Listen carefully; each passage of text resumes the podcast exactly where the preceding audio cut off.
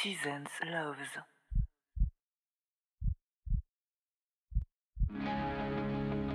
The first step, the very first one, is the only one that matters.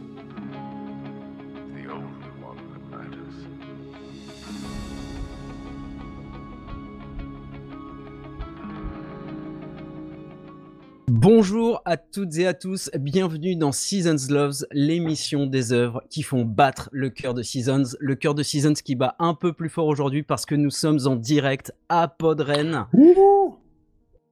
Je suis Ego, chanteur et auteur du projet Merci la foule en délire. Et de l'autre côté de la Ouais, rue Nico. où une morne pluie ne fait que tomber, emportant avec elle un petit bateau en papier enduit de paraffine, celui que vous attendez toutes et tous, le maestro de Seasons, le compositeur, arrangeur, l'ingé son infatigable, l'homme à la six cordes, voire à la sept cordes, le guitariste, le plus terrifiant de Derry, Alex. Bonjour Alex, est-ce que tu veux un ballon? Bonjour Pennywise. Bah, écoute, je veux bien, euh, je veux bien te rejoindre euh, pour flotter avec toi. Alex qui est aujourd'hui accompagné de Katou. Katou, est-ce que tu veux un ballon aussi? Ouais, je, je prends, je prends. Bonjour à prends le- tous. tu prends le ballon. Ouais. Katou qui va tenir la montre pour nous et nous transmettra vos éventuelles questions ou réactions sur le Discord ou sur le Twitch. Euh, voilà, vous pouvez la mentionner sur le Discord avec le hat WonderKatou et elle surveille également le chat de Twitch comme le lait sur le feu. Pour celles et ceux qui découvriraient l'émission avec ce numéro 3, numéro 3 déjà, Seasons est une fiction musicale diffusée à la fois en podcast et en vidéo. Et en plus de nos épisodes et de nos chansons, nous avions envie de vous donner rendez-vous régulièrement pour vous parler également des œuvres, quel que soit leur format, qui nous font vibrer.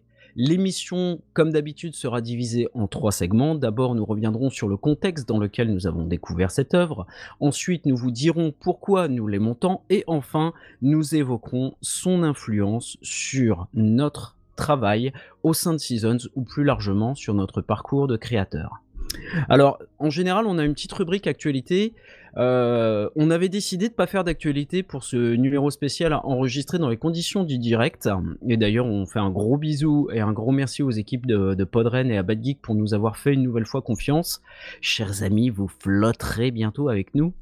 Mais il y a une actualité qui est arrivée cette semaine et euh, bah on avait en Et fait pas des la- moindres. et pas des moindres, on a une très très bonne nouvelle à vous annoncer et dont Ouais. on a gardé la primeur pour les auditrices et les auditeurs de Ponred qui ont été parmi les premiers à nous soutenir. The Inner Path, notre série principale, va enfin reprendre après presque deux ans d'interruption grâce à l'arrivée dans nos rangs d'un certain Gwen alias Chipo, créateur d'univers imaginaires sur son mobile. On est comme des fous, on est trois à nouveau. Gwen a, très gentiment accepté de nous rejoindre. Et nous allons, en, en sa compagnie, reprendre la route qu'avait commencé à tracer notre bien-aimé Pascal. Évidemment, on est plus, plus que ravis de l'arrivée d'un mec aussi talentueux au sein de Seasons. On ne cache pas qu'on est, euh, bah voilà, on est regonflé à bloc. L'épisode 5 est sur les rails et même plus que sur les rails parce que il est prêt et vous découvrirez bientôt le travail de Maboul de Gwen alias Chipo. Euh, vous pouvez le retrouver sur Twitter at AvantiGwen, mais je pense que vous le connaissez déjà. Mm. Euh, Alex et moi, on est plein de reconnaissance, plein de joie. Euh, merci à toutes et à tous déjà de nous avoir suivis pendant tous ces mois où euh, bah et voilà, ça a été un peu compliqué pour nous. Euh, et merci infiniment à Gwen d'avoir accepté de, de rejoindre l'équipe. Nous, euh, bah voilà, on est on est joie, on est bonheur. On Donc pouvoir, euh, on, on embrasse Gwen. on va pouvoir faire du bon taf maintenant. On va continuer à faire du bon taf. C'est ça. Ça fait un an qu'on fait de la merde, mais là on est content parce que Gwen va pouvoir. Alors, on euh, fait de la merde parce qu'on on fait- la faisait rien, mais là, du coup, vu qu'il est là, ça va être, euh, ça va être une autre histoire. Vous avez échappé à moult PowerPoint pour, euh, pour le prochain épisode. Donc euh, voilà. En tout cas, voilà, après cette chouette annonce, euh, bah, on va passer à notre épisode. Et Comme vous l'avez compris, grâce au désormais légendaire et très subtil indice que j'ai glissé dans la présentation d'Alex en début d'émission, voilà, un indice complètement inutile puisque nous mentionnons toujours le thème du titre dans l'émission, je m'en suis aperçu. Aujourd'hui, nous parlons de ça. Comme lors de notre dernier numéro consacré au Seigneur des Anneaux, Alex vous parlera essentiellement du téléfilm de 1990. Mhm. Quant à moi, je vous parlerai des romans. Alors, c'est le moment du résumé Wikipédia. Ouvrez les guillemets. Ça est un roman d'horreur écrit par Stephen King, publié en 1986. Il raconte la lutte entre sept enfants terrorisés devenus adultes et une entité maléfique connue sous le nom de Ça, qui prend la forme de leurs peurs les plus profondes, mais se présente principalement sous la forme d'un clown maléfique, se faisant, se faisant appeler Gripsou. Ou Pennywise en version Ou Pennywise. anglaise. Voilà, tout à fait. Merci, euh, merci Alex pour cette précision. Euh, on va vous faire quelques recommandations sur le sujet parce que nous vous rappelons que Seasons Loves est un podcast préparé quasiment sans recherche et en total dilettante. Entendez par là que nous ne sommes pas aussi sérieux ou psychopathes que nos camarades Draven ou le doc Zaius. On va donc vous recommander le docu-fiction radiophonique Stephen King on the Radio par Christophe Fiat avec Jean-Pierre Calfon, diffusé sur France Culture. C'est un retour sur les grandes étapes de la vie de Stephen King, qui prend pour point de départ le grave accident dont il a été victime en 1999. Euh, L'écrivain avait été fauché par une voiture alors qu'il se promenait à pied. L'histoire ne dit pas si le chauffeur s'appelait Arnie Cunningham. Vous- ça, ça aurait été, ça aurait été joli. Ouais, tu m'étonnes. On va vous recommander également le podcast Tu aimes les films d'horreur que vous retrouvez ce soir à 19h30 et qui a consacré trois numéros à l'adaptation télévisée de 1990 ainsi qu'aux deux chapitres des films sortis en 2017 et 2019. Euh, on vous recommande le podcast Le Roi Stephen consacré à l'œuvre de l'écrivain entre autres présenté par Pomme et Grand Poil qu'on salue au passage. L'émission Les Persifleurs du Mal de Xavier Mauduit et Philippe Collin, épisode 21, également consacré à Stephen King et que vous retrouverez très facilement sur archive.org. Et enfin, le podcast des copains, C'est qui le plus fort de Martin Gama- Gamara, ou Gamera selon, euh, qui animera demain Stockholm Pol- Polnareff avec son camarade Julien Baldacchino, qu'on salue aussi, et qui oppose dans un numéro d'anthologie deux figures chères au cœur d'Alex, le petit monstre qui m'accompagne, Gripsou contre le Joker. On va rentrer tout de suite dans le vif du sujet avec un premier extrait de la bande originale, signé Richard Bellis et qui s'appelle Men Title, extrait sélectionné par Alex.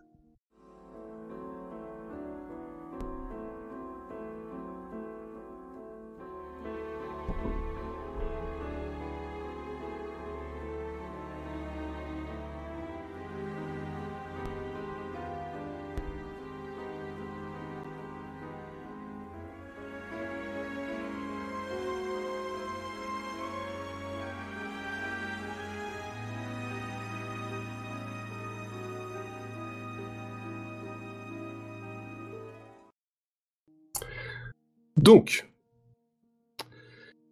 l'extrait que vous venez d'écouter s'appelle Men Title, comme l'a dit, euh, comme l'a dit Ego. Donc la musique est composée par Richard Bellis. Euh, c'est un compositeur et acteur américain, né le 3 avril 1946 à Pasadena aux États-Unis. Euh, il est surtout connu pour la BO qu'on aborde aujourd'hui, il est d'ailleurs récompensé aux Awards. Et du coup, il a aussi composé l'OST d'un épisode de Star Trek, Deep Space Nine, qui s'appelle The House of Quark. Alors, euh, désolé pour, euh, pour l'accent. Ah oui, superbe accent. merci, merci. Et euh, oui, c'est un compositeur surtout pour la télévision, les TV shows euh, dans les années 90, et où il cesse ses activités de compositeur aux alentours de 2004. On n'en sait pas plus euh, à son sujet Ouais. parce que voilà, il est euh, euh, la, la, la- comment dire la, la communauté Wikipédia et autres euh, ne sont pas vraiment intéressés à son sujet malheureusement. D'accord. Mais voilà, ce qu'on ce qu'on sait, c'est qu'il a été acteur dans sa jeunesse dans les années 50 et il Mhm. décide de ne pas continuer sa carrière pour se consacrer uniquement à la compo. D'accord. Qu'il arrête euh, justement un peu plus tard dans les années euh, 2004, quoi. Parce qu'il Donc- savait que t'arrivais sur le marché. N'importe quoi. Il dit, ah, je jette l'éponge. Ah, c'est moi. Donc le morceau est de main title, euh, c'est le, c'est le titre, enfin, c'est le thème principal du film, vous l'aurez compris. C'est un morceau qui est composé en, en la mineur. On note une fois de plus la gamme choisie, euh, qui est en mineur évidemment, et qui renforce le côté sombre et mélancolique du morceau. Euh, Richard mène les accords principaux en alternant entre un accord mineur et un accord euh, et des accords sus 4 et sus 2. Donc euh, voilà, je, je rends Qui sus Qui sus qui sus qui Bah le 2 et le 4.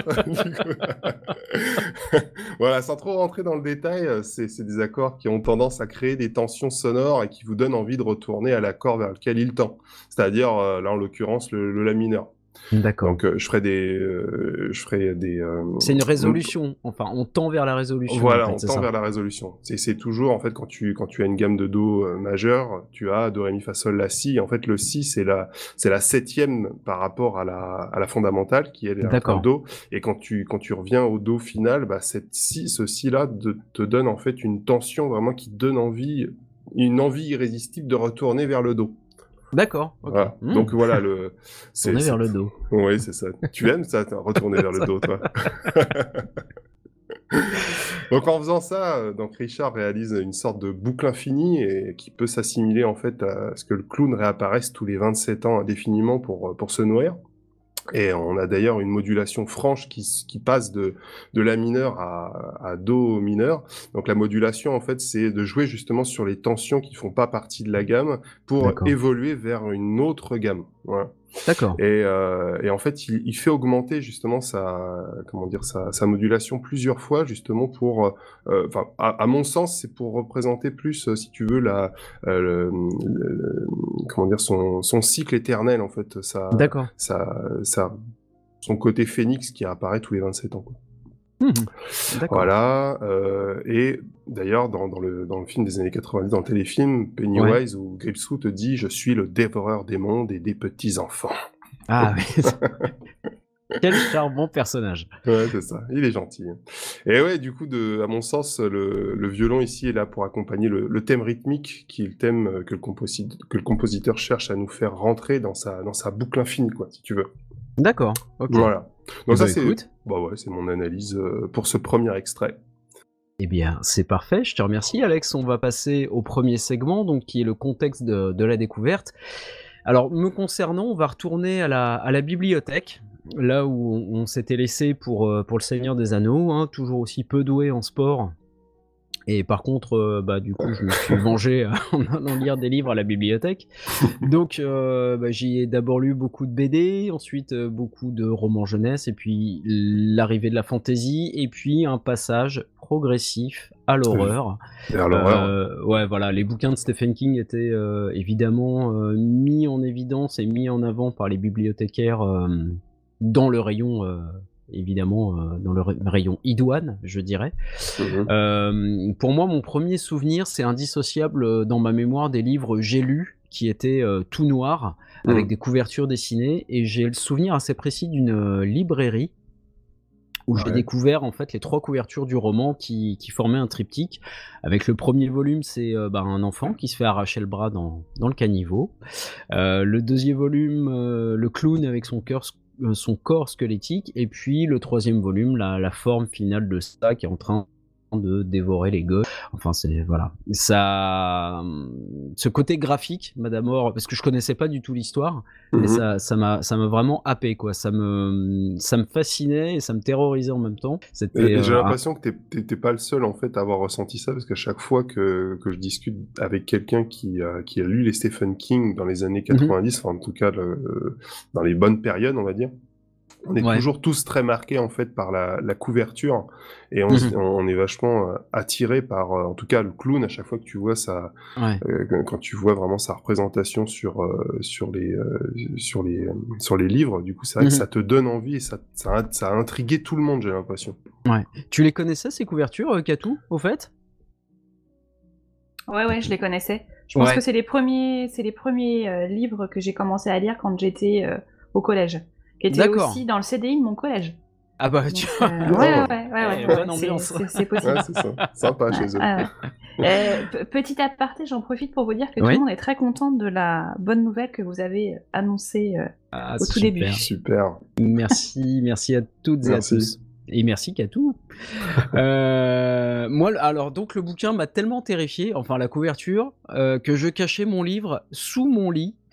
Sérieux? Au lieu de, de le poser sur ma table de nuit pour pas voir la tête du clown sur la tranche, en fait. Parce Oh que sur, sur la tranche j'ai lu, t'as toujours une miniature et je voyais la tête du clown avant de m'endormir et non, je voilà, donc je cassais- cachais le bouquin sous, sous mon pieu. Ouais. Euh, j'ai de nombreux volumes de Stephen King dans cette collection, j'en ai acheté beaucoup, on m'en a offert énormément. Mhm. Euh, je me rappelle d'un Noël où on m'a offert une boîte à chaussures remplie de, de bouquins de Stephen King. C'est- un de mes meilleurs souvenirs de Noël. Euh, pour moi, King, évidemment, c'est de la lecture plaisir. C'est un écrivain qui se lit euh, très facilement, quoique ça dépend des, ça dépend des romans, on, on y reviendra. Euh, mais souvent, il met en place un contexte, un décor, une ambiance qui semble souvent familier. On se sent dans ses bouquins un peu comme à la maison, en fait. C'est ça que, c'est ça que j'aime beaucoup. Alors, voilà, la, la gueule de la maison, mais voilà. Dans mes livres préférés, il y a Marche ou crève, Running Man, Rage, Cimetière, Salem, 22 novembre 63. Euh, 22 novembre 63, c'est sans doute celui qui m'a le plus marqué et vraiment touché, mais touché quoi. J'ai été ému, très ému par la fin. Euh, dans sa période récente. Euh, je vous recommande également la version audio du livre pour ceux qui n'ont pas envie de se tartiner le roman. La version audio est super. Le comédien qui lit le bouquin est vraiment. Oui, euh, bah, je suis en train de l'écouter en ce moment, justement. Ouais. Et, et le franchement, il comédien fait est ça super. très hein. bien. Ah Ouais. ouais, ouais, il est, le mec est au top. Alors 22 novembre 63 qui a fait l'objet d'une adaptation bah, qui était pas fameuse avec James Franco qui avait pas l'air d'être là en fait. Voilà. Mais bon. Peut-être des problèmes. Ouais, bah ouais, mais sur la série, j'étais très content de le voir débarquer sur la série, puis j'ai regardé la série, je fais mais il est, il est pas dans le truc en fait. Euh, et d'ailleurs, puisqu'on en est à parler d'adaptation, évoquons évidemment le téléfilm de 90 avec Tim Curry. Euh, alors, les meilleures adaptations des livres de Stephen King sont celles qui s'avèrent le moins fidèles à ces derniers, euh, vrai. à mon sens, et ce téléfilm n'échappe pas à la règle, c'est-à-dire qu'il respecte vraiment le matériau d'origine, et, et donc il est un peu moyen. Euh, mais ce qui confère tout de même un petit statut culte à ce diptyque qui est, qui est un peu trop lisse, hein, c'est la prestation totalement habitée et Mm, De Curry. ouais. flippante de Tim Curry. Le il a, la, il a la tête de l'emploi. Ah, c'est clair. Ah, Le comédien, euh, il, il a traumatisé une génération entière Ouais, de grave. téléspectateurs et qui fait encore, même- un, Même, fait même encore un détour. Ouais. je, je, Dès qu'on croise pas un si clown et une bouche souviens. d'égout, on, on fait. euh, on- on s'en Merci, éloigne. ouais, je, reste pas. Les gars, je, je- je vois sur le chat qu'on dit que ça passait sur M6, apparemment. Oui, c'est ça, tout Oui, à fait. oui, ouais, c'est vrai. Ils Ah ont ouais. été diffusés sur M6. Exact. Euh, pe- petit rappel juste pour vous dire qu'on a un tout petit peu plus d'un quart d'heure de l'émission. Ok, Voilà, la Très bien. petite voix de la raison. Super. parfait. Merci. Merci. Merci. la petite voix. ouais, tu disais Alex? Euh, je sais plus. Je sais D'accord. plus. euh, voilà, je sais plus. Voilà, c'est de ma faute. C'est de ma Non, faute. non, non. Merci Ego. Euh, donc oui, on parlait de, on parlait de, de, de Tim Curry, donc euh, qui, qui, a, qui nous a tous fait flipper. Et en fait, c'est surtout son regard qui est Ouais, il a un inquiétant. regard perçant. Et puis il a un sourire aussi malsain. Bah, Ouais, ça, je, je me souviens de ce que je voulais te dire. Ouais. Je sais pas si tu te souviens de Home Alone 2. Euh, Ah, je c'est- l'ai pas vu. J'ai vu ni le premier ni le deux. Ni le premier, ni le deuxième. Non, Ah. je suis en, en fait, dans le deuxième, il est responsable, si tu veux, d'accueil dans un hôtel. Et lorsque Oh, euh, Macaulay Culkin arrive, tu sais, pour euh, pour réserver sa chambre, il Ouais. le suspecte tout le temps. Et puis tu sais, il a toujours un regard, euh, bah, le, le regard du clown. Et il faisait flipper, même sans maquillage, il fait déjà flipper ce gars. ouais, il a les yeux un peu globuleux, donc euh, c'est. euh. Ouais, ça- ouais, c'est ça. Alors, moi, les, les yeux des monstres, en général, c'est ce qui me fait le plus peur. Si vous voulez me faire flipper, vous, mais, vous pouvez faire la créature la plus dégueulasse, mais si, tant que je vois pas ses yeux, ça va. Et, et, et- et en N'hésitez général, pas. les grands yeux blancs et vides, euh, c'est euh, un peu à la Simpson là. Alors euh, les Simpsons me font pas flipper, mais ce genre d'yeux me, me, me colle une frousse. Voilà, ceux de Gripsou dans, dans le film, c'est extrêmement dérangeant. Et donc les, les maquillages sont signés Bart Mixon, Joe Smith et Jim McLaughlin, et ils sont ultra réussis. Les, autant il y a certains effets spéciaux du film, du téléfilm pardon, qui ont un petit peu vieilli, mais alors les maquillages de, de ça sont absolument flippants et ça participe à plein à la terreur. Mhm. Euh, donc voilà, et euh, l'é- l'épouvante en fait euh, de, de- provoquée par Tim Curry est bien réelle et elle suffit presque à sauver à elle seule une production qui serait sans doute restée un petit peu anecdotique parce qu'elle manque d'audace à mon sens. Et puis évidemment la super bande originale de Richard Bellis, donc que je trouve très soignée. Alors les instruments sont un peu datés, mais bon, ça, voilà, euh, l'époque, euh, l'époque voulait ça. Et... Bah, on, est- on est en plein justement dans, euh, euh, dans, dans le synthé, on adore ça, Hmm. Ouais, voilà, et ouais. on arrive vraiment dans la, période techno, donc euh, il y, a- Mm. il y a beaucoup de choses qui sont expérimentales, je pense. Ouais, ouais, c'est ça. Et voilà, voilà pour moi. Et toi, Alex, ça s'est passé comment cette découverte de, de Pennywise? Bah ouais, la première fois que j'ai découvert euh, l'œuvre, en fait, c'était l'artwork, comme tu disais, du livre Mhm. qui se trouvait à l'époque dans la chambre de ma frangine. Ouais. Et euh, elle était une lectrice euh, beaucoup plus régulière que moi, Mhm. voilà. Et elle possédait quasiment tous les tous les Stephen King, et notamment l'artwork de Cimetière. Euh, et surtout euh, celui de Shining avec la, avec la tête de Nicholson qui me, fe- qui me foutait les boules à mort. Ouais. Euh, et ouais, ouais, je, il me faisait d'autant plus bader parce qu'à l'époque, je connaissais la tête du Joker de Burton et j'avais surtout peur que l'image de son visage se mette à prendre vie et à pâlir jusqu'à prendre la forme du clown, quoi. Tu vois, tellement il me faisait flipper, quoi. Tout va bien. Bref, voilà, à l'époque, euh, lire, euh, voilà, n'était pas ce qui, ce qui m'attirait le plus et j'étais, Mhm. euh, j'étais tout de même sensible à, ça, même vers, vers mes 15 ans. Ouais. Euh, j'ai découvert la version du, du téléfilm de 90 avec, euh, bah, avec l'interprétation magistrale de, de Curry. Mhm. Euh, voilà, mais je, je, pré- je préfère dire, voilà, qu'on on l'appelle Gripsou, mais ouais, comme on disait, je, je préfère largement le, le, le terme Pennywise, je trouve ça vachement plus stylé. Mhm. Et ouais, il faut savoir que bah, quand j'étais petit, euh, je faisais une phobie de tout ce qui ressemblait de près ou de loin à un clown, et, euh, et notamment euh, celui du, du Joker de Batman de, bah, de Burton, hein, qui était euh, Ouais. euh, la première représentation d'un clown maléfique qui me faisait vraiment euh, suer, et euh, autant de jour que de nuit. Donc, tu vois, c'était voilà, mais surtout la nuit. Ouais, bah, évidemment. Ouais. Et la tête de Nicholson me faisait tellement peur. Et, euh, Et pour la petite anecdote, je me souviens que ma sœur, euh, aimante et douce qu'elle était, Bien sûr. euh, bah oui, vous, vous, vous savez euh, Mm. tous comment ça se passe entre frères et sœurs. Elle avait repéré en fait une photo du Joker dans euh, dans un programme TV de l'époque. C'était Mhm. Télé Z. Je me souviens en cause, euh, en- encore à cause du, du basset. hein. Les, les puristes sauront de quoi je parle. Et des blagues à la fin. Et des blagues à la fin. c'est ça. Et en fait, elle avait déchiré la photo et elle l'avait collée euh, sur la porte de ma chambre pour que je puisse bien la voir depuis mon lit. Alors, une, vraie, une vraie sadique, quoi. Euh, bref, euh, je, je vous parle de ça. J'étais petit, j'avais certainement euh, 8-10 ans. Et, euh. Lorsque j'a- j'atteins les 14 ans, il me semble que, que ma sœur avait enregistré le film sur une VHS euh, lorsque le téléfilm était passé à la télé, euh, certainement sur, euh, comme Ouais. disait Katou, sur, euh, sur M6. Bien sûr. Et, euh, et du coup, euh, je, je lance le film et la grosse claque, quoi. Je, je vois la prestation de Curry et même, euh, c'est, enfin, c'était, c'était dingue, quoi. J'ai, j'ai, Mhm. j'ai adoré. Et à l'époque, euh, je faisais pas trop la différence entre les films à gros budget et les films, euh, les téléfilms, quoi. Et euh, je l'ai pris un petit peu comme une, une prod, une grosse prod classique. Ouais. Et, euh, et je l'ai trouvé aussi qualitatif que, que les autres. Après, voilà, j'avais un, j'avais un regard d'adolescent et j'avais pas vraiment de, assez de recul et de critique par rapport à aujourd'hui.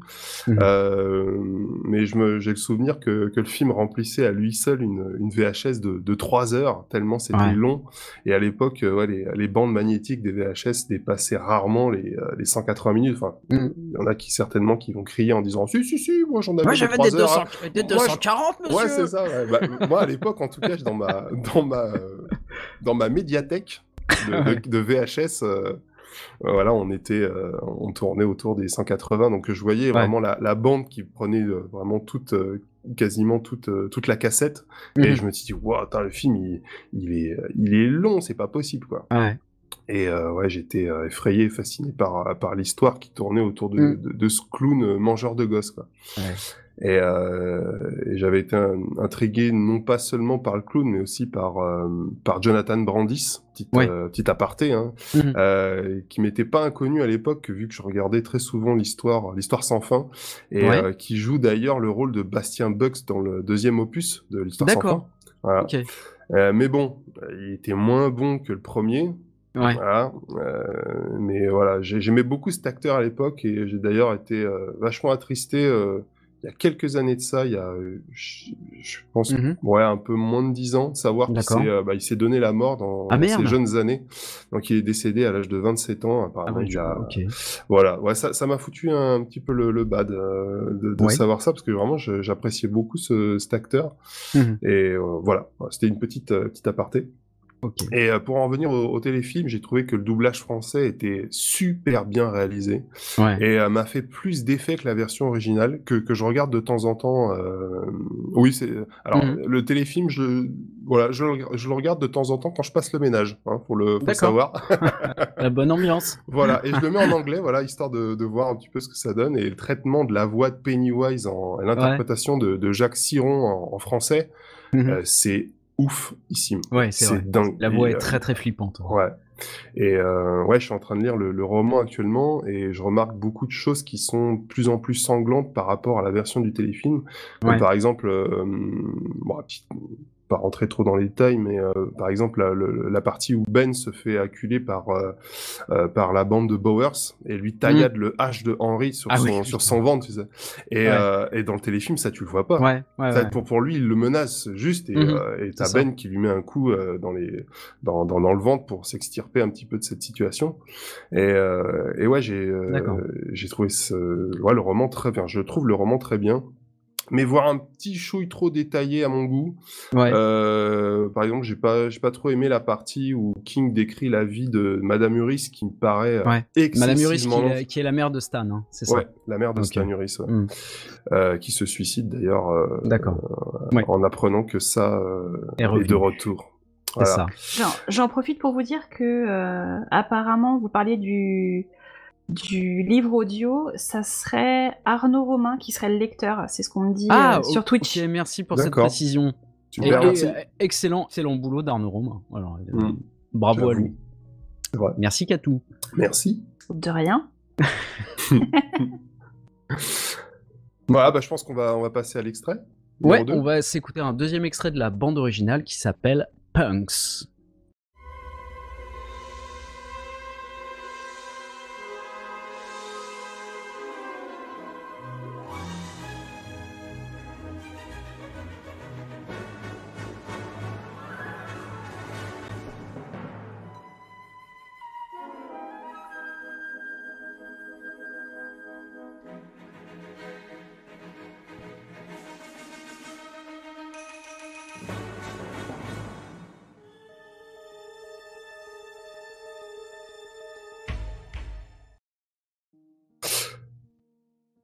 Donc voilà, c'est un, morceau en, sol dièse mineur.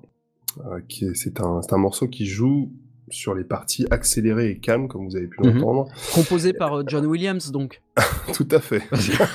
Ça ressemble beaucoup quand même. Ça ressemble quand même pas mal. Ouais. C'est Ouais. vrai que bah, c'était le c'était le compositeur star de l'époque, mais euh, Ouais. mais ouais, c'est vrai qu'il y a un Ça m'a frappé euh, en... quand, quand j'ai récupéré l'extrait. Je fais waouh, ça ressemble tellement. Ouais, c'est vrai, c'est vrai. Et donc ouais, il, il joue sur les parties accélérées cam pour donner l'impression d'une fuite et pour situer par rapport au, au téléfilm. Mhm. euh, c'est le passage, enfin, au roman aussi d'ailleurs, c'est le passage où Mike Hanlon euh, fuit la bande de Henry Bowers pour rejoindre le, club des paumés. Donc autrement dit, euh, le, le groupe d'amis qui, qui affronte Ouais. Pennywise, quoi. Mhm. Au Gripsou, si tu préfères. Oui, tout à fait. Et euh, faut noter que, la... que pour imager la fuite et l'angoisse, etc., le compositeur a fait exprès de composer son morceau en mineur, pour moi, hein, c'est évident. Ouais. Mhm. Et dans cette partie, on a clairement deux instruments qui se font des questions-réponses. Donc les cuivres qui sont euh, plusieurs, donc on a vraiment une, une bande de, de cuivres qui sont là, qui représentent la, la bande de, de punk. Ouais. Et euh, on a une flûte solo justement, j'ai- t'as t'as dû euh, l'entendre précédemment, euh, qui représente euh, qui représente Mike pour moi. Ouais. Donc voilà, en c'est- fait. ouais, voilà, il fuit ouais. euh, pour, pour rejoindre euh, ses futurs poteaux. Voilà. Ouais. Voilà pour cette euh, cette analyse. Eh bien, merci pour cette, euh, pour cette analyse, Alex. On Mais va je passer au deuxième segment qui concerne les, les qualités. Et croyez-moi, Stephen King, des qualités, il en a.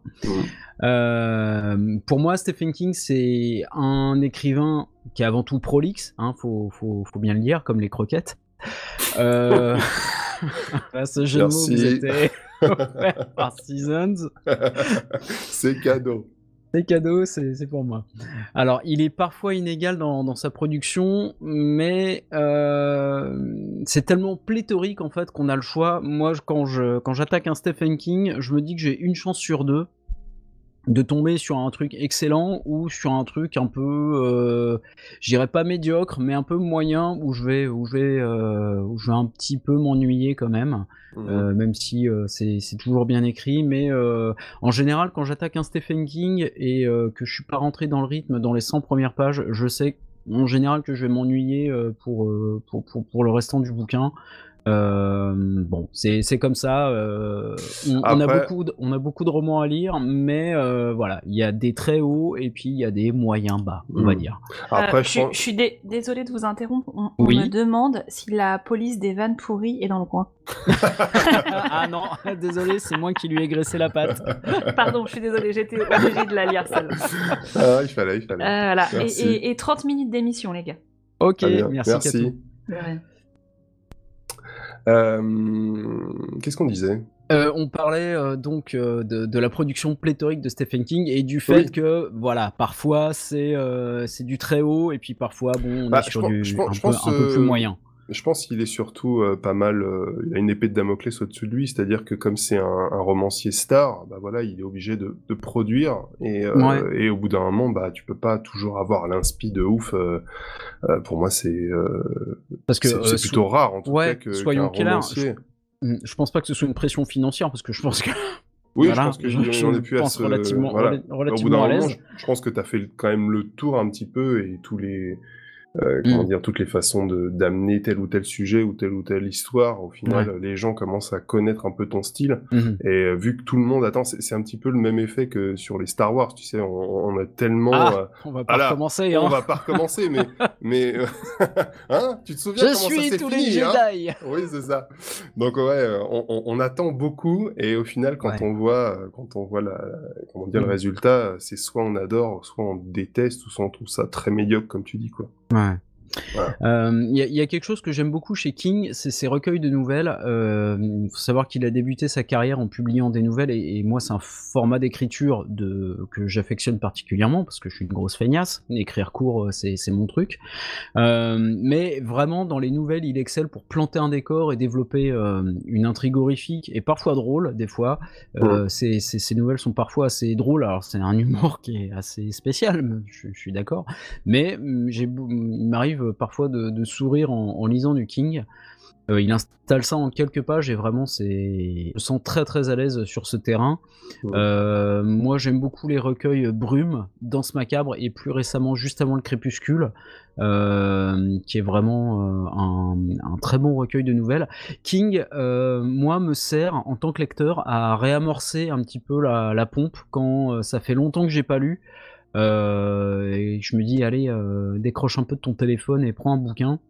Mhm. Euh, je, je prends souvent un Stephen King pour me remettre un peu en jambes et c'est un excellent, euh, c'est un excellent starter, je dirais, pour, pour, pour la lecture. Alors ces bouquins sont souvent qualifiés de romans d'aéroport ou de gare, en tout cas pour le public français qui est plus habitué au rail qu'aux airs. Mais moi je considère que c'est une littérature populaire, divertissante, qui est solide et surtout euh, bien construite et souvent haletante. Euh, c'est vrai que euh, ça se place vraiment en haut de son, de son panthéon littéraire parce que c'est un roman initiatique qu'on a tous lu, je pense, à peu près à une période où on avait plus ou moins l'âge des, héros. Donc il y, a, y a une identification qui est quand même assez forte avec, avec les enfants.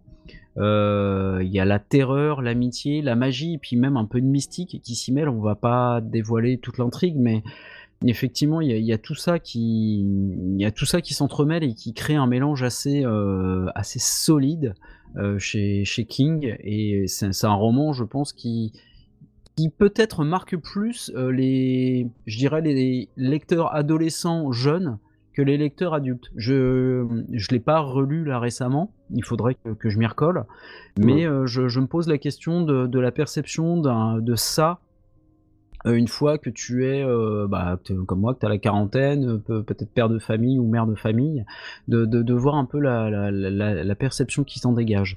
Mais du coup, ça est un roman qui s'attache beaucoup à nos souvenirs, à la nostalgie, et c'est un, un roman qui parle aussi de quelque part de nostalgie. Euh, qui est quelque chose de, de très présent chez King hein, d'ailleurs donc euh, ça même avec toutes les horreurs qu'on y décrit, il y a quand même toujours ce petit sentiment nostalgique qui nous embarque et qui fait qu'on s'y sent, euh, qu'on s'y sent un peu comme à la maison aussi. Mhm. Euh, Il y a un truc qui est très fort chez King, c'est que moi j'ai rarement eu peur en lisant ces bouquins, mais par contre l'empreinte qu'il laisse sur votre inconscient, c'est-à-dire qu'une fois que vous avez refermé le bouquin, que vous passez à autre chose, que vous commencez votre journée ou, ou, euh, ou que vous allez vous balader la nuit, Bah là, tu commences à regarder euh, les caniveaux. De loin. les caniveaux où euh, moi à chaque fois que je me retrouve dans une pièce où il fait un peu sombre dans ma grange pour aller chercher mes chats ce genre de choses j'ai toujours un petit truc qui me dit il y a peut-être quelque chose qui va émerger du noir. Et, on- et souvent souvent cette chose qui, pourrait émerger du noir est associée à une créature créée par Stephen King ça euh, C'est vrai. Bah, en particulier c'est le clair. clown, parce que je pense qu'aujourd'hui, le- en le particulier clown, effectivement ouais, fait bader euh, une bonne partie de la planète. hein. C'est ça, on doit avoir, euh, je, je crois qu'il y a des manifestations de, de clowns anti-Stephen King. Il, euh, il nous a ruiné le métier. Donc ouais, cette peur latente en fait qui reste après un, un bouquin de Stephen King, c'est vraiment un des trucs qui, qui me marque le plus. C'est-à-dire que, ok, vous avez lu le bouquin, mais quelques jours, quelques semaines après, King va revenir par la porte de derrière, dans votre inconscient, et vous coller une petite frousse qui va vous faire accélérer le pas quand il s'agit de rentrer à la maison. C'est ça. Et toi, Alex, dis-moi tout. Bah, concernant la, la qualité de l'œuvre en question, euh, j'ai pu me plus me concentrer sur, euh, sur, euh, sur celle-ci, quoi. Ouais. Et je pense que King a su, euh, a su toucher, su- comment, comment dire ça? Je pense que King a su toucher à l'image de ce qui nous fait le plus peur, c'est-à-dire à, Mm. à un clown doté d'une mâchoire aussi grosse que celle d'un croco, tu vois. Euh, voilà. Et, et un clown sadique quasiment intouchable et surtout éternel. Ouais, Et, et- et je pense que ça, le, ça, ça fait bader euh, tout le monde. ouais. Et euh, personnellement, je préfère la première partie, c'est-à-dire celle où ils, où ils sont enfants. Mhm. Et euh, l'époque, à l'époque, j'étais un, un jeune ado et, euh, et j'ai eu plus d'empathie Ouais. euh, parce que je pouvais comprendre que d'affronter euh, un- une telle entité, quoi, en, et étant si démunis, surtout sachant que nos parents pouvaient pas pas la voir, Mhm. euh, et ça allait être compliqué, quoi. Ouais. Et voilà, je, je me mettais à leur place et voilà, j'avais plus d'empathie pour eux. Et en plus, ces ados, bah, ils étaient, ils étaient confrontés à, au kéké de l'époque, Ouais. euh, les, les, les, les, les rockers intrépides et sadiques. Donc Ouais, Henry ça, bah Bowers, oui, euh, Henry Bowers, Bell Shoggins et toute la bande. Mhm. Et euh, voilà, les, rockers, eux, qui sont transcrits plutôt à notre époque, et ça, ça ressemblerait plus à des, à des wesh qu'autre chose. Donc ça fait beaucoup moins peur, tu vois, tout de suite. Vas-y, gros. Ouais, vas-y, vas-y, don- donne-moi ton, donne-moi ton sac. Et ouais, le temps a vraiment passé. hein. Alors pour Bah, le le meilleur, registre ça- musical, le registre ça. musical Ah, des a- mauvais garçons a changé. changé, C'était, ouais. le rock. Aujourd'hui, c'est, plutôt, euh, plutôt le rap. Ouais, bah, des choses qui arrivent. Bah, Les rockers sont trop vieux pour nous courir après maintenant. Oui, oui, c'est ça. Alors, euh, ouais, j'ai plusieurs passages préférés dans l'œuvre. Et euh, Mhm. la première, c'est l'apparition de Pennywise euh, lorsque Eddie prend sa, prend sa douche à l'école. Ouais. J'ai trouvé ce passage énorme. Et euh, il se retrouve seul. Et, c'est, et les pommeaux de, de douche s'allument, Ouais. les uns après les autres. Et se déplace pour, se, pour, le, pour, pour le faire rapprocher au centre, de du, cette scène, ouais. voilà, de, le centre de la pièce et euh, où apparaîtra le clown. Mm, Et, euh, et le gosse a tellement peur qu'il finit par avoir une crise d'asthme, quoi. Et, euh, Mhm. pendant que le clown se, se présente à lui, euh, je me demandais encore comment il a pu lui échapper alors qu'il était en, en position de faiblesse, quoi. Mhm. Voilà. Et, euh, deuxième passage, c'est celui où Beverly se coiffe euh, dans, dans sa salle de bain et on entend nos deux enfants euh, l'appeler au secours à travers les tuyaux d'évacuation d'eau. Oui. Tu te souviens de ce passage Ah ouais. elle se rapproche, tu sais, timidement, tu vois, de, euh, pour découvrir un, un ballon. Alors, je, je sais plus dans le roman, tu me diras, mais euh, c'est un ballon qui se gonfle dans le, dans le trou d'évacuation d'eau Je, ou je c'est, me euh, rappelle ou c'est pas précisément. Je me rappelle de la scène dans, dans, dans le téléfilm en fait. Je me rappelle pas précisément du roman. Parce que ouais, je fais une petite aparté par rapport Mm. au euh, par rapport au film. Dans le film, Ouais. c'est juste du sang qui ressort par euh, par le tuyau, alors que dans le téléfilm, c'est un ballon qui se gonfle. Elle, elle est un peu surprise de voir ça, et quand il finit Mhm. par exploser, bah là, oui, tu as, D'accord. tu as du sang quoi. Ok. Euh, donc ouais, elle finit par aller voir son, son père et se rend compte qu'il voit absolument pas le sang qui dégouline de partout. Et cette scène-là, je me suis dit ah ouais, c'est chaud quoi. Surtout que son père a des tendances hyper violentes, des tendances, il est même ultra violent avec elle. Oui. Et, euh, et je me suis dit que ça, ça arrangeait rien pour cette pauvre gamine quoi, qui cherche de l'aide et elle peut, elle peut compter en fait. Elle peut, même pas compter sur son propre père, quoi. Donc c'est euh, compliqué. Mhm. Et ouais, j'aime euh, j'aime aussi l'ambiance de ces années 60 que nous décrit Ouais. King, euh, les personnages. Euh, La nostalgie, hein. ouais, la C'est fou, nostalgie. Ouais, c'est ça, c'est dingue. Ouais. Le, le fait qu'il qu'il concentre toute l'attention sur les gosses, moi, ça ça m'a plus touché, je pense. Et on Mhm. Sent une vraie alchimie entre une véritable amitié entre eux. Mhm. Euh, et d'ailleurs, euh, ça m'a fait, enfin, la relation qu'ils avaient, ça me faisait vachement penser. Alors, je sais pas si vous avez vu euh, Stranger Things, mais un, un petit peu cette cette alchimie qu'ils ont entre eux. euh, Ouais. Voilà, j'ai euh, j'ai j'ai vachement j'ai vachement aimé en tout cas. On sent qu'ils peuvent compter vraiment euh, que Ouais. sur eux pour pouvoir affronter le clown et euh, Mhm. et, euh, et parler de ça quoi. D'accord. Et, et toi, euh, je, je fais un détour par, par la petite Par voix. Oui, petite dis-moi. Oui. le, le film, le, le téléfilm, en tous les cas, tu, tu l'as vu? Ouais, je l'ai vu. Alors moi, bizarrement, j'ai j'ai pas trop la phobie des clowns. C'est pas ce qui Mm. m'a fait le plus peur. Je Ouais. reviens sur ce qu'Alex disait. Effectivement, les scènes où tu vois euh, du sang qui sort, euh, ça, ça Mhm. m'a traumatisé. Et c'est un Ouais. truc qui revient comme toi, parfois. Tu vois, genre quand tu prends une douche ou un truc machin, Ouais. et Ah, c'est des trucs qui reviennent. Non, tu vois, c'est plus ça euh, que le clown en soi. Je pense que ça me faisait pas très peur ouais. petite. Ouais. Euh, C'est le moi, fait j'ai de voir des... choses Ouais. s'animer autour de toi. C'est plus ça, ouais. C'est plus ce qui Ouais. se passait, l'ambiance autour. Et pareil, quand on lit du Stephen King, même, même sensation, quoi. C'est la manière dont il raconte les choses qui te Mhm. font t'imaginer des trucs qui te font bader, quoi. Mhm. Ouais, c'est Ouais, clair vrai. que on est, on est, on n'est pas bien, on n'est pas bien du tout. C'est ça.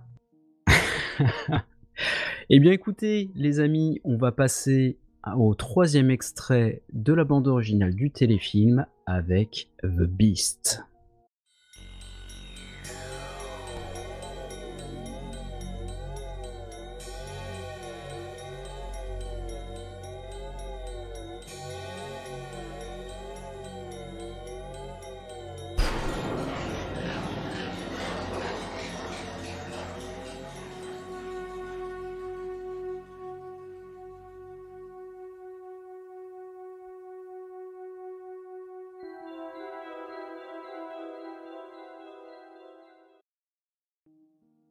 Donc voilà cette euh, première partie euh, en, en fa dièse mineur avec un rebouclage des instruments, clairement un synthétiseur hein, dans ce passage, qui glisse alternativement entre deux à trois tons pour accentuer cet effet de cauchemar. Donc on sent vraiment qu'il n'y a pas de différence de notes, hein. ça, ça glisse. Ah ouais, c'est ce genre d'effet. vraiment l'an- l'angoisse totale quoi. Et, euh, et du coup ouais, une, cette partie-là vraiment te, te dit que tu es en présence du clown pour moi, et différencie aucun, aucune note à proprement Ouais. parler. Et euh, donc on a une seconde petite partie où, euh, qui est beaucoup plus calme, euh, avec une note stagnante, qui peut représenter le réveil et le soulagement. Ouais. Et, euh, et- et justement, en fait, cette, euh, pour remettre la chose dans son contexte, cette musique-là, en fait, elle est, à- elle se trouve à- au moment où, euh, comment il s'appelle, c'est euh, Richie, Richie Tosier, en fait, rencontre le Ouais. clown pour la première fois, tu sais, en allant chercher euh, le père justement de, euh, de Beverly. Parce qu'il est concierge en fait dans son école, descend euh, Ouais. pour aller le chercher et tombe Oui. nez avec le clown. Voilà. D'accord. Et, et ce passage-là, euh, ce passage-là, voilà, il, euh, il rencontre le clown avec justement cette partie où tu n'entends vraiment aucune note distincte Mhm. et euh, remonte à l'étage pour essayer de, de, de chercher de l'aide. Tout le monde se fout de lui parce que bah, il croit avoir vu en fait un, un, un loup-garou. Un loup-garou, c'est ça. Et tu vois une, une suite, enfin, juste après, tu le vois en fait euh, dans son lit, vraiment en train de bader, tu sais, il est là, euh, les yeux ouverts, euh, la lumière allumée, c'est tellement il flippe que le clown va, se, va réapparaître, quoi. Ouais. Euh, donc ouais, c'est cette partie-là où tu as juste une note stagnante, où tu le vois dans... euh, tu, tu le vois dans, dans son lit, tu sais, tout apeuré, quoi. Ouais. Et, euh, et euh, du coup, le, le- toujours avec ce souvenir et avec euh, avec une boucle en, en- en- comment dire pour la pour la- excusez-moi pour la pour la troisième partie, tu as en fait Mhm. une boucle pareil Ouais. infinie qui revient, une espèce de thème en mi mineur cette Ouais. fois-ci. Et euh, c'est voilà dans, cette dans cette partie-là, ça va être Ah ouais, c'est infernal, ce truc.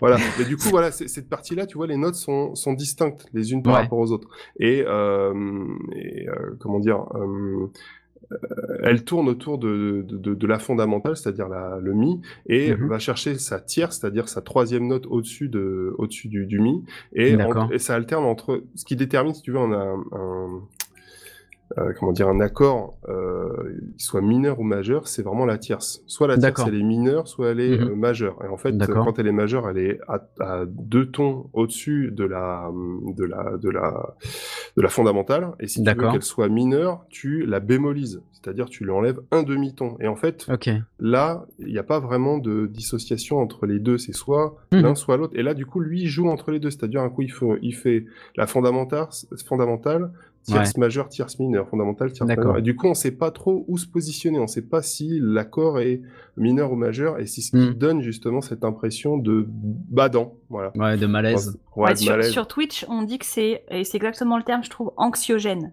C'est anxiogène. Ah, complètement. Ouais, ouais. c'est, Ouais. c'est vraiment ça. C'est, je Voilà. trouve que ça donne cette impression. Euh, petit rappel, 45 minutes, les gars. Très bien. Merci, Gabi. Merci.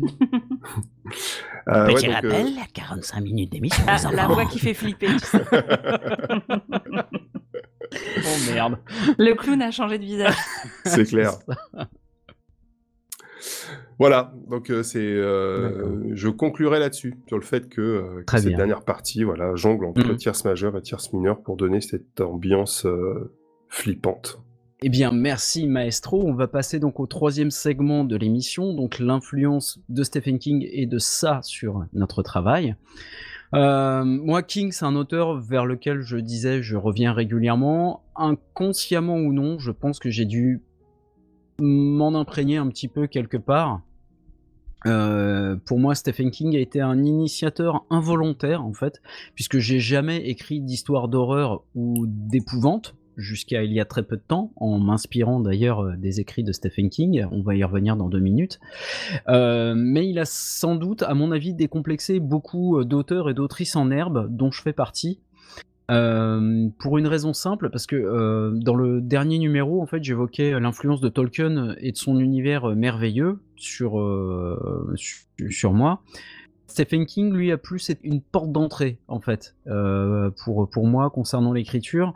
C'est-à-dire que je, je faisais ce, ce raisonnement inconsciemment, et qui est sans doute, euh, qui est sans doute faux, hein, je le rappelle, euh, mais c'était tellement facile à lire que je me suis dit, bah, écrire, je peux m'y attaquer aussi, en fait. Mhm. Et euh, scoop, c'est faux.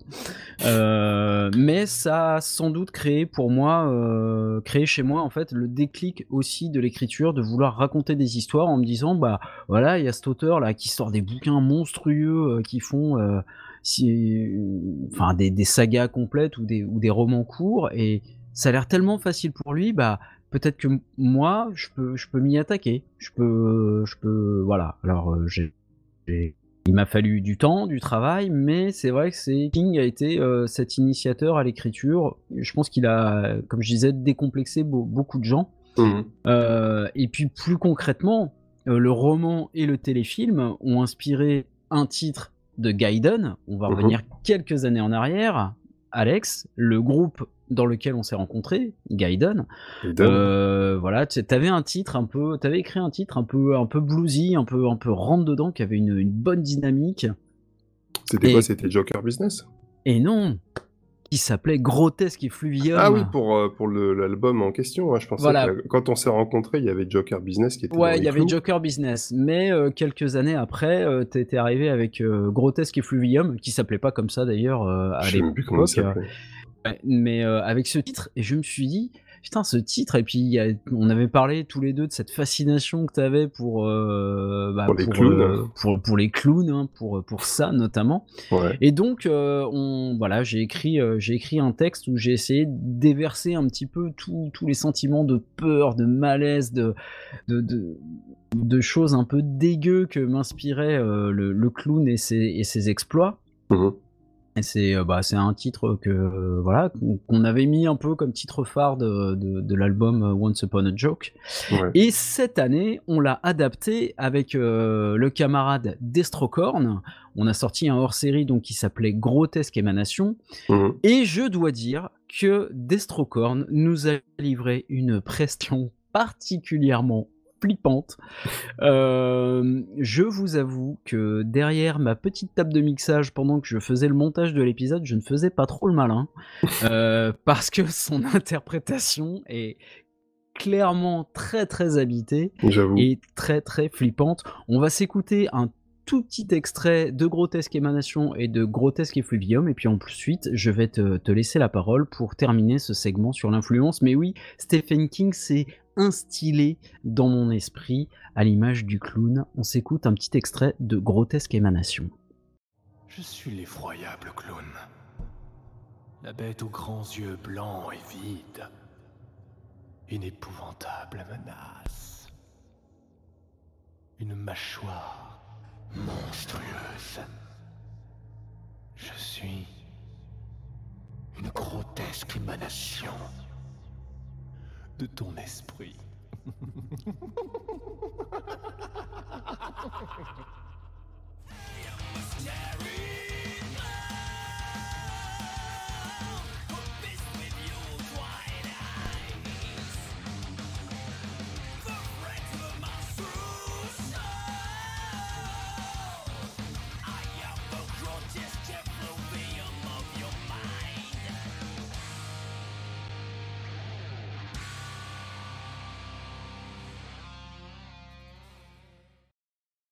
Alors Alex, les clowns et toi, Steph- Stephen King et toi. Ah bah écoute, euh, au départ, les clowns, j'en avais une peur bleue. Mhm. Euh, et aujourd'hui, bah, il me fascine. C'est euh, tout l'inverse. Et c'est d'ailleurs Ouais. pas pour rien qu'on a fait deux EP et un, un album à, à leur effigie, on va dire. Ouais. Pluriel. Mhm. L'effigie des clowns sadiques et chaotiques. Mais euh, Mhm. j'aime l'idée qu'un Joker, si fou qu'il puisse être, Ouais. euh, puisse tout de même euh, se permettre, euh, comment dire, tout dans l'en- dans l'environnement dans lequel il évolue. Tu vois. Ouais. ouais. Et, euh, C'est un ouais, peu- un une catharsis pour toi en fait. Ouais, c'est un peu ça. Un peu ça. Et j'admire ça parce que parce qu'au fond, j'aimerais être aussi libéré. Mais bon, si tout le monde était Délivré. délivré, je ne mentirai plus jamais. Attention, va y avoir la police des vannes pourries. qui- Ouais. Ah, Nico a chanté, il a dit qu'il chanterait pas, il Merde a chanté. Damn. J'en profite pour vous dire qu'il reste 10 minutes. Ça D'accord. marche. Merci Katou. Euh, Où est-ce que j'en étais? Oui, donc euh, tu, tu Ouais, étais donc, sur le sur le fait que le, le Joker. Euh, Ouais, soit aussi permet, libéré, euh, euh, voilà, ouais. euh, de Mhm. se libérer et Mhm. et ouais, je me dis que si tout le monde était comme ça en vrai, on vivrait dans une sorte d'American Nightmare, tu sais, où où, où il y aurait il y aurait des purges tous les jours. Ah, superbe. Ajouterait un peu de joie au contexte actuel, C'est ça, ouais, qui n'est pas encore assez euh, pourri. c'est ça. Et donc ouais, à chaque fois que je pense à ces personnages-là, j'ai la mélodie, j'ai la mélodie plutôt euh, Elfman Mhm. et d'autres euh, très dissonantes, tu sais, qui me euh, qui me reviennent. Ouais. Et euh, je pense que c'est ça en fait qui qui me qui me rapproche le plus de Stephen King et qui influence un Mhm. peu plus mon ma façon de composer parce que ça me rapproche un petit peu plus des euh, des mélodies dissonantes et euh, en même temps dissonantes et en même temps mélodiques. Ouais. Voilà. D'accord. Et ouais, c'est ce qui a euh, c'est ce qui a euh, joué en tout cas dans dans ma façon de composer quoi. D'accord.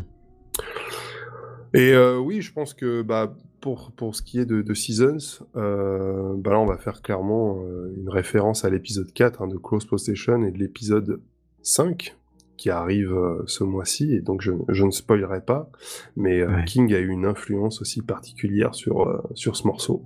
Effectivement. Voilà. Effectivement. Eh bien, merci, merci Alex. On va gentiment arriver à la conclusion de l'émission. Euh, et bah, d'abord, je vais, on va remercier Cathy. On a réussi à garder le Merci, Il est Katou. 11h24. on va pouvoir rendre l'antenne. Merci beaucoup, Katou. Euh, merci. On a, nous, on n'a pas vu le chat avec Alex parce qu'on était concentré sur nos notes. Mais merci à toutes et à tous de, de vos réactions. Merci à Katou donc de nous avoir accompagnés pour cet épisode. C'est On un plaisir. salue. Merci à toi, Katou, on t'embrasse. On salue également le grand Gwen Chipot qui doit être dans les parages. Euh, on vous donne rendez-vous donc bientôt pour le nouvel épisode de The Inner Path. Normalement, ça arrivera mi-avril. Tout Mhm. est dans les tuyaux. Merci à toi, Alex, pour euh, ces belles analyses, pour ce beau travail que tu as réalisé pour ce premier live à Podren en direct. On est au bout, ça y est, on a traversé le pont ensemble. Ça y est, enfin. Euh, donc voilà, merci à toute la team Podren. Euh, merci de nous avoir supportés lors de ce baptême du feu. On embrasse la team Podren, tout le monde dans le chat, sur Twitch, sur Bisous. Discord. On vous fait des gros bisous. Restez à l'antenne puisqu'ensuite, après nous, il y a les rois du jeu de rôle qui arrivent. Pod, monstre, trésor en direct à Podren avec lesquels vous allez pouvoir interagir. On vous embrasse très fort. On a été super heureux d'être avec vous toutes et vous tous en direct de la part de, de, de l'équipe. Des gros bisous. Et n'oubliez pas, c'est le tout premier pas qui compte. À bientôt. Tu sais, Georgie, il y a des sucettes et des manèges et toutes sortes de surprises ici en bas. Et des ballons aussi, de toutes les couleurs. Est-ce qu'il flotte? Oui. Il flotte, Georgie. Il flotte. Et quand tu seras en bas avec moi, tu flotteras aussi.